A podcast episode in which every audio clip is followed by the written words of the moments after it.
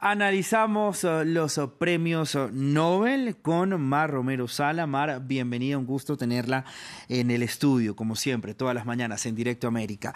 Vamos a desgranar un poco el premio Nobel de Física, Mar, que nos lleva a hablar de la mecánica cuántica. Buenos días, Raúl. Así es, ¿no? El Nobel de Física siempre es uno de los que más atención se lleva, incluso siendo a veces uno de los más difíciles de comprender, redefine, ¿no? Cómo miramos el mundo y por eso también genera tanta expectación. Escuchemos el momento. La Real Academia Sueca de Ciencias ha decidido esta mañana otorgar el Premio Nobel de Física 2022 en partes iguales a Ala Aspe, de Francia, John F. Clauser, de Estados Unidos, y Anton Zeilinger, de Austria recibieron el premio por experimentos con fotones entrelazados que establecieron la violación de las desigualdades de Bell y fueron pioneros en la ciencia de la información cuántica.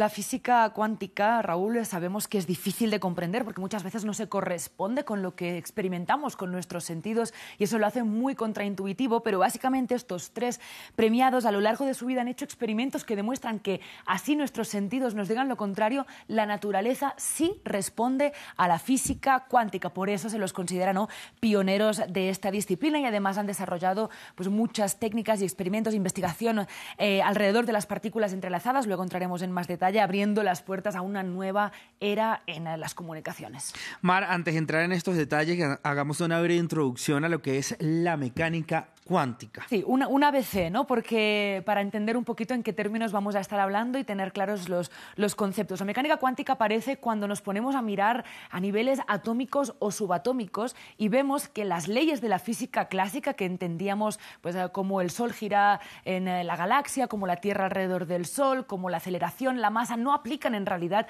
a estos niveles atómicos o subatómicos de partículas, ¿no? Hace décadas que empezaron los primeros postulados y, eh, de hecho, sus caminos desconcertaron al mismo Albert Einstein, ¿no? por ser tan alejados de lo que normalmente en esos momentos se, pensaba. Repasemos algunos conceptos básicos. Por ejemplo, las partículas, que recordemos es esa parte de masa diminuta ¿no? que conforman los átomos, por ejemplo, un fotón o un electrón, existen en un estado de incertidumbre. Tienen varias cualidades al tiempo, múltiples, y no las sabemos, no sabemos cuáles son hasta que las observamos. Y el hecho de medirlas o observarlas determina entonces qué calidad o qué valor tienen tienen en esa calidad. Por ejemplo, si son rojas, blancas, negras, antes de mirarlas existen en múltiples probabilidades de color. Otro concepto es que se cree que la materia y la onda son dos cosas distintas en la física clásica, ¿no? Los fotones y la luz, por ejemplo, el fotón es la materia, la luz es la onda. En cambio, la física cuántica plantea que las partículas son a la vez onda y a la vez materia, ¿no? Se presentan de una forma u otra según, de nuevo, cómo las midamos o cómo las observamos, qué experimento hagamos, ¿no? Eso, por supuesto, también abre un mundo de probabilidades, de nuevo, en el que la materia puede técnicamente estar a la vez en varios sitios hasta que la medimos.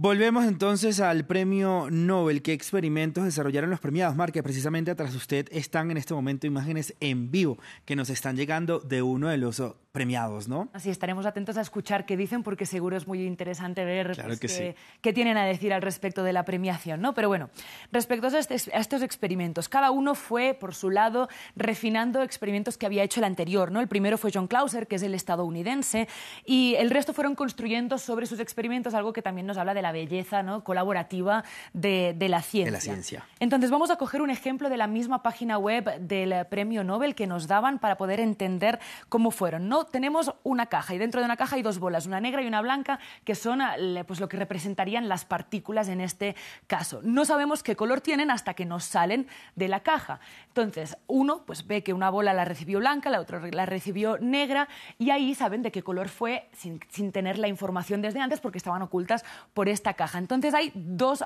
hay una pregunta, de hecho, que molestó a los científicos durante décadas y es si realmente estas bolas ya eran negras o blancas desde antes, desde dentro de la caja, como veremos en el primer ejemplo, o si tenían un color indeterminado, digamos gris en este caso, para facilitar el ejemplo, antes y fue al salir y al verlas que recibieron esta cualidad de blanco o de negro. ¿no?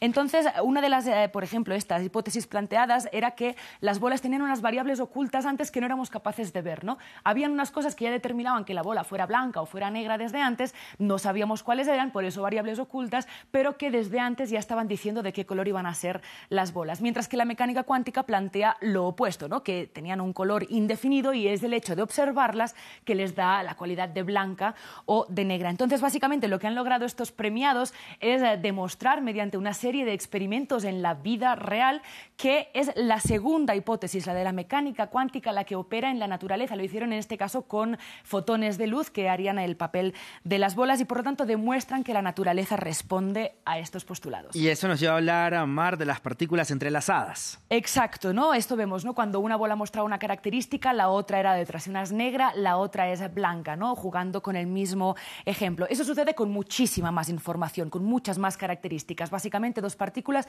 que pueden existir en un estado compartido y que cuando mides una característica de una, sabes esa característica en la otra sin necesidad de ir a medirla y además estando a distancias separadas. Eso ya es sorprendente, pero es que además estos premiados eh, experimentaron qué pasaba si estas par de partículas viajaban más lejos y se encontraban con otras. Y en este caso se vieron que absorbían sus calidades, que eran capaces de transmitir, digamos, toda esa probabilidad de múltiples calidades existiendo a la vez de una a la otra en algo que se llama teletransportación cuántica, ¿no? Y además, pues aquí vemos últimamente para terminar que si además estas partículas chocan entre ellas y están entrelazadas, se entrelazan entre ellas haciendo que en este caso la una y la cuatro compartan cualidades sin haberse tocado nunca, abriendo posibilidades inexploradas de pues, transmisión de la información a gran escala. Muchísimas gracias, Mar, como siempre, por toda la información que, Dios mío, la vi muy juiciosa estudiando ahí antes de hacernos esta eh, exposición magistral. Tuvimos que estudiar mucho, así es.